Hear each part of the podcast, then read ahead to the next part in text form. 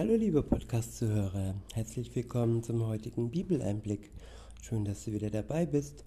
Heute geht es weiter in der Reihe, was Gott dir versprochen hat.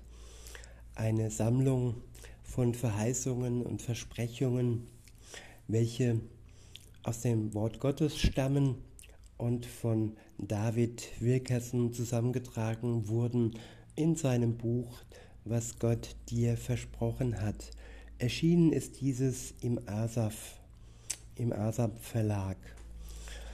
Jo, und es geht weiter mit dem Abschnitt J. Dieser ist überschrieben mit geistliches Wachstum. Und der erste Vers steht im zweiten Korintherbrief im dritten Kapitel. Es ist der Vers 18 und ich verwende die Übersetzung revidierte Elberfelder.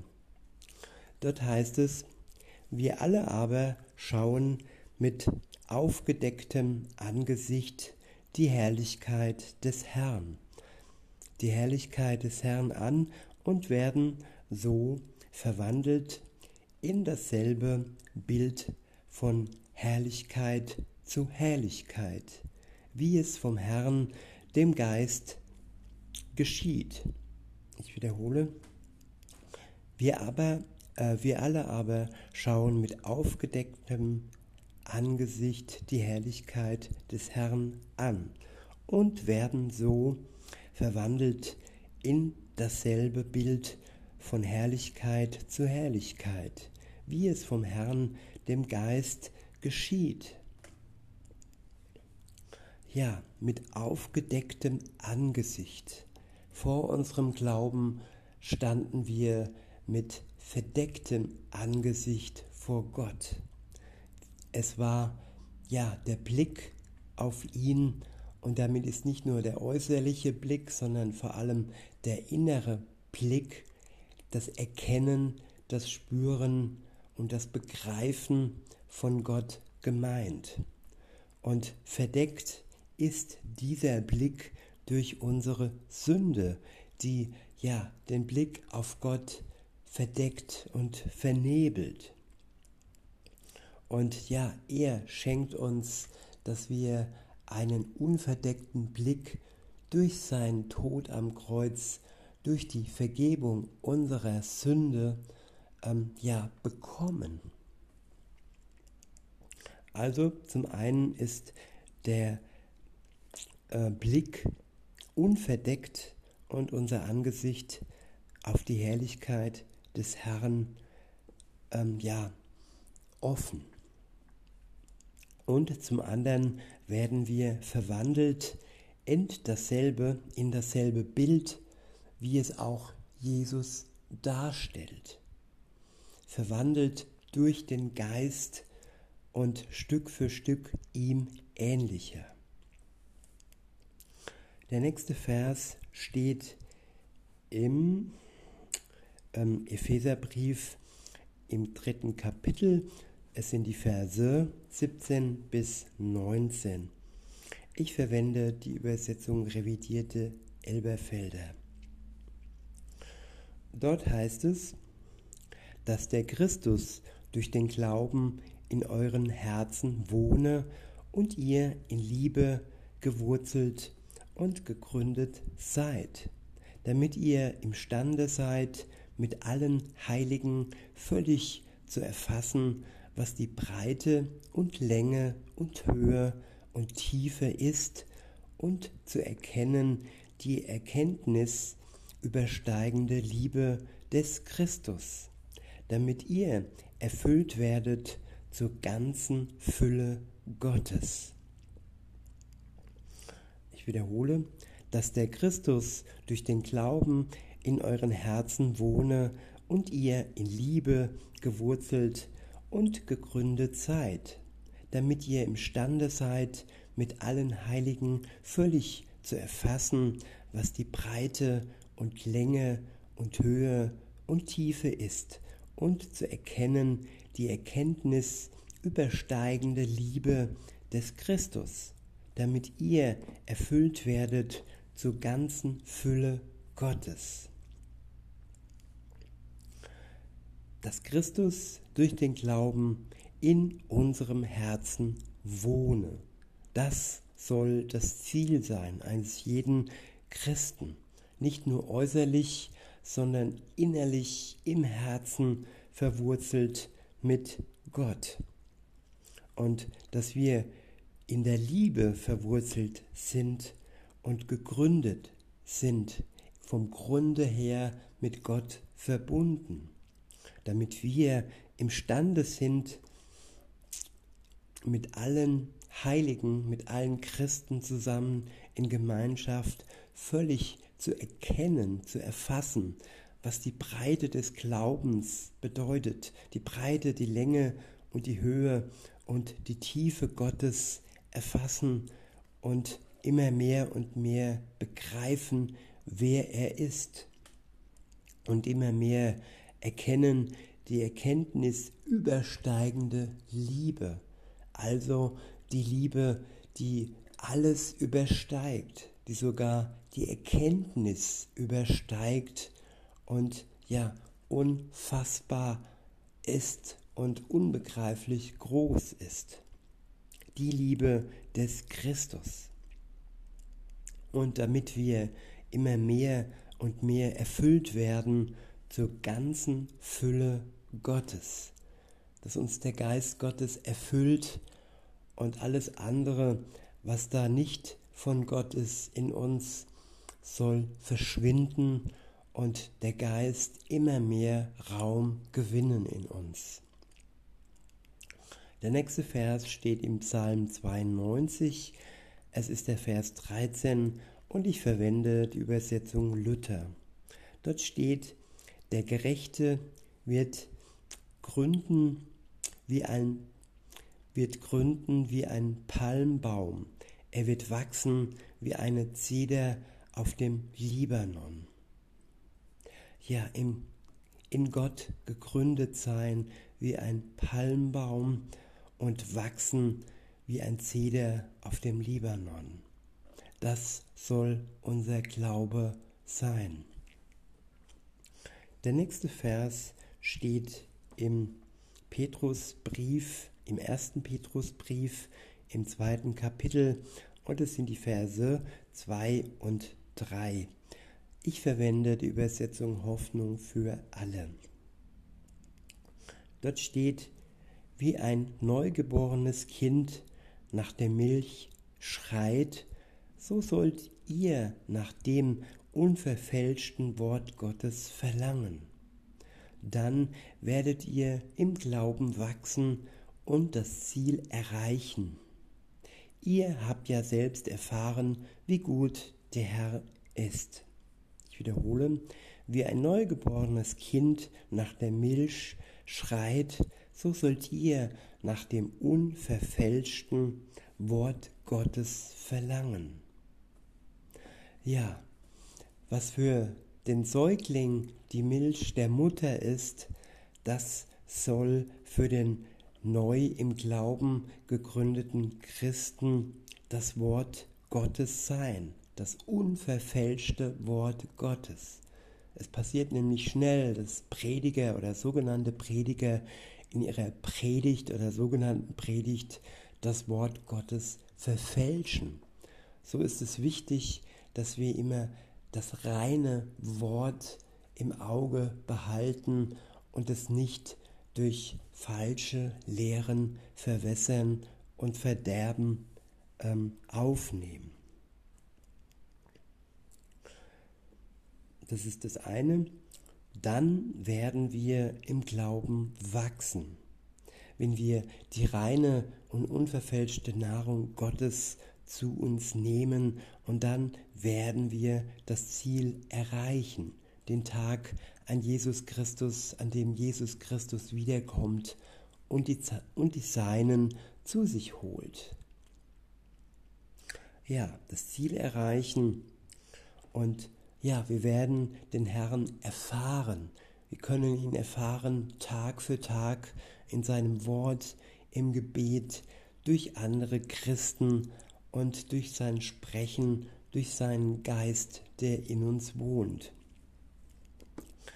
Der nächste Vers steht in dem Buch der Sprüche im vierten Kapitel. Es ist der Vers 18 und ich verwende die Übersetzung Luther. Dort heißt es, der gerechten Pfad glänzt wie das Licht am Morgen, das immer heller leuchtet bis zum vollen Tag. Ich wiederhole, der gerechten Pfad glänzt wie das Licht am Morgen, das immer heller leuchtet bis zum vollen Tag. Ja, der Tag ist dann voll, wenn Jesus Christus wiederkommt. Und bis dahin sollen wir auf seinem gerechten Pfad laufen und nicht von ihm abkommen. Und ja, zuallererst werden wir durch ihn gerecht gesprochen. Durch ihn, durch seinen Tod am Kreuz werden wir erst zu Gerechten. Nicht durch unsere gerechten Taten, nein, durch seine gerechte, für uns Gerechtigkeit spendende Tat am Kreuz. Der nächste Vers steht im fünften Buch Mose, im achten Kapitel. Es ist der Vers 3. Ich verwende die Übersetzung revidierte Elberfelder. Dort heißt es, und er demütigte dich und ließ dich hungern. Und er speiste dich mit dem Manna, das du nicht kanntest und das deine Väter nicht kannten, um dich erkennen zu lassen, dass der Mensch nicht vom Brot allein lebt, sondern von allem, was aus dem Mund des Herrn hervorgeht, lebt der Mensch. Ja, wenn Gott uns demütigt, wenn er uns hungern lässt, dann ist das ja, damit wir Hunger nach seinem Wort haben, nach seinem Willen haben und damit wir sein Geist mehr und mehr in uns Raum geben. Das ist eine Demütigung, die uns ja weiterbringt, die uns hilft, mehr und mehr den Geist in uns wirken zu lassen.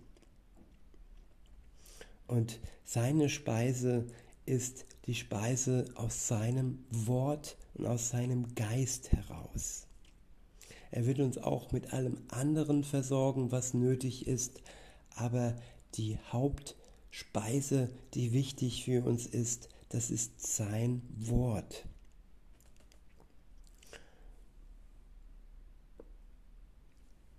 Weiter heißt es, der nächste Vers steht im Philipperbrief im ersten Kapitel.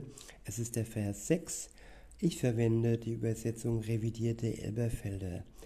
Dort steht, ich bin ebenso in guter Zuversicht, dass der, der ein gutes Werk in euch angefangen hat, es vollenden wird, bis auf den Tag Christi Jesu. Ja, wenn Gott etwas beginnt in uns und mit uns, dann wird er es zu Ende führen. Er macht keine halben Sachen und er lässt uns auch nicht am Ende des Weges im Stich. Wenn wir an ihm festhalten, die Beziehung zu ihm pflegen und an ihm dranbleiben, so bleibt er auch in uns. Der nächste Vers steht im vierten Kapitel des Epheserbriefes und es sind die Verse 14 und 15. Ich verwende die Übersetzung revidierte Elberfelder. Darin steht, denn wir sollen nicht mehr Unmündige sein, hin und her geworfen und umhergetrieben von jedem Wind der Lehre durch die Betrügerei der Menschen, durch ihre Verschlagenheit zu listig ersonnenem Irrtum. Lasst uns aber die Wahrheit reden in Liebe und in allem hinwachsen zu ihm, der das Haupt ist, Christus. Ich wiederhole, denn wir wollen nicht mehr Unmündige sein, hin und her geworfen und umhergetrieben von jedem Wind der Lehre, durch die Betrügerei der Menschen, durch ihre Verschlagenheit zu listigen, ersonnenem Irrtum. Zu listig ersonnenem Irrtum. Ja, viele Menschen sind unmündig, sie sind abhängig und ja, schauen nur auf das, was ihnen ja an Betrügereien und an listigen, ersonnenem Irrtum zugesprochen wird. Es interessiert sie nicht, ob das, was man ihnen sagt, wahr ist oder gelogen ist. Aber Gott möchte, dass wir uns von der Wahrheit ziehen lassen, dass wir die Wahrheit selbst reden in Liebe und in allem hinwachsen zu ihm, der das Haupt ist, Christus. Der nächste Vers steht im Kolosserbrief im ersten Kapitel. Es ist der Vers 10 und ich verwende die Übersetzung revidierte Elberfelder. Dort steht, um des Herrn würdig zu wandeln, zu allem Wohlgefallen, fruchtbringend in jedem guten Werk und wachsend durch die Erkenntnis Gottes. Ich wiederhole, um des Herrn würdig zu wandeln, zu allem Wohlgefallen, fruchtbringend in jedem guten Werk und wachsend durch die Erkenntnis Gottes. Ja, wir wachsen nur, wenn wir Gott mehr und mehr erkennen, wenn wir in seinem Wort studieren, wenn wir offen sind für das Reden seines Geistes. Und wenn wir dann durch seinen Geist, durch sein Wort würdig wandeln, durch ihn und durch seine Kraft zu allem Wohlgefallen und dann fruchtbringend in jedem guten Werk wachsend sind in ihm durch die Erkenntnis Gottes. Jo, der nächste Vers steht im Philipperbrief im ersten Kapitel. Es sind die Verse 9 und 10. Ich verwende die Übersetzung revidierte Elberfelder. Dort heißt es, um dieses bete ich, dass eure Liebe noch mehr und mehr überreich werde in Erkenntnis und aller Einsicht, damit ihr prüft, worauf es ankommt, damit ihr lauter und unanstößig seid auf den Tag Christi. Ich wiederhole, und um dieses bete ich, dass eure Liebe noch mehr und mehr überreich werde in Erkenntnis und aller Einsicht, damit ihr prüft, worauf es ankommt, damit ihr lauter und unanstößig seid auf den Tag Christi. Der nächste Vers steht, das ist der letzte für heute, das sind die Verse 5 und 8 und sie stehen im zweiten Petrusbrief und ich verwende die Übersetzung revidierte Elberfelder. Dort heißt es, eben deshalb werdet aber auch, eben deshalb wendet aber auch allen Fleiß auf und reicht in eurem Glauben die Tüchtigkeit dar, die der Tüchtigkeit aber die Erkenntnis, in der Erkenntnis aber die Enthaltsamkeit, in der Enthaltsamkeit aber das Ausharren, in dem Ausharren aber die Gottseligkeit, in der Gottseligkeit aber die Bruder- und Schwesterliebe, in der Bruder- und Schwesterliebe aber die Liebe. Denn wenn diese Dinge bei euch vorhanden sind und zunehmen, lassen sie euch im Hinblick auf die Erkenntnis unseres Herrn Jesus Christus nicht träge und nicht fruchtleer sein. Ich wiederhole. Und um dieses bete ich, dass eure Liebe noch mehr und mehr überreich werde in Erkenntnis und aller Einsicht, damit ihr prüft, worauf es ankommt, damit ihr lauter und unausstößig seid auf den Tag Christi. Ja, jetzt bin ich noch ein Vers vorgesprungen oder zurückgesprungen. Ich wollte eigentlich hier diesen Abschnitt nochmal vorlesen. Und es ging ja um den zweiten Petrusbrief, erster Kapitel, die Verse 5 bis 8. Dort heißt es, eben deshalb wendet aber auch allen Fleiß auf und reicht in eurem Glauben die Tüchtigkeit dar, in der Tüchtigkeit aber die Erkenntnis, in der Erkenntnis aber die Enthaltsamkeit, in der Enthaltsamkeit aber das Ausharren, in dem Ausharren aber die Gottseligkeit, in der Gottseligkeit aber die Bruderliebe oder Schwesterliebe, in der Bruder- und Schwesterliebe aber die Liebe. Denn wenn diese Dinge bei euch vorhanden sind und zunehmen, lassen sie euch im Hinblick auf die Erkenntnis unseres Herrn Jesus Christus nicht träge und nicht fruchtleer sein.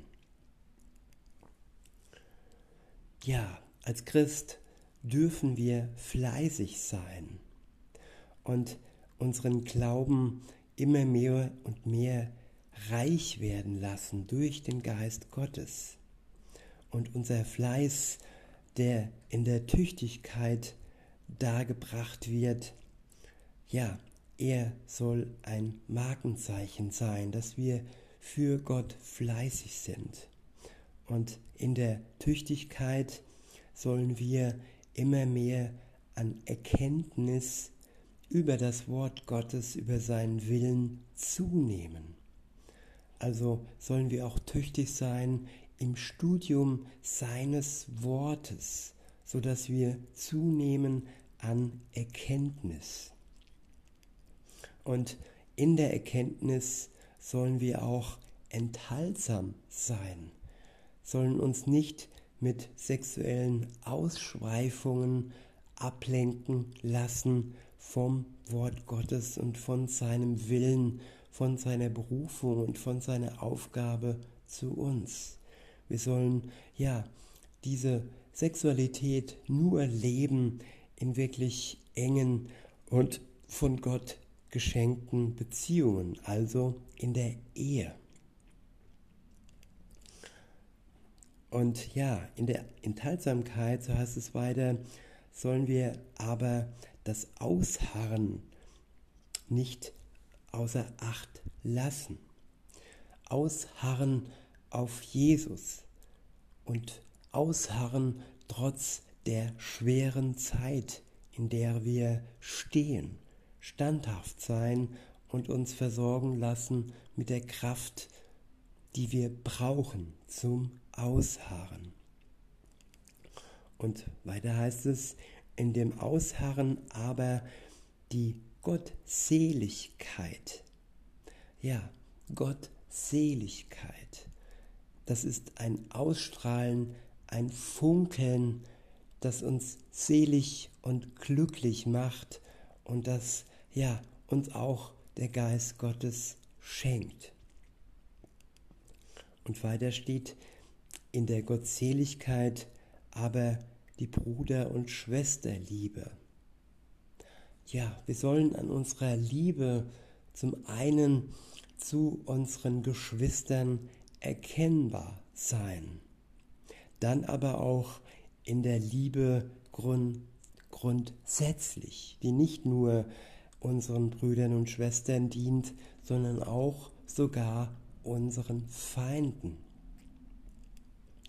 Weiter heißt es, denn wenn diese Dinge bei euch vorhanden sind und zunehmen, lassen sie euch im Hinblick auf die Erkenntnis unseres Herrn Jesus Christus nicht träge und nicht fruchtleer sein.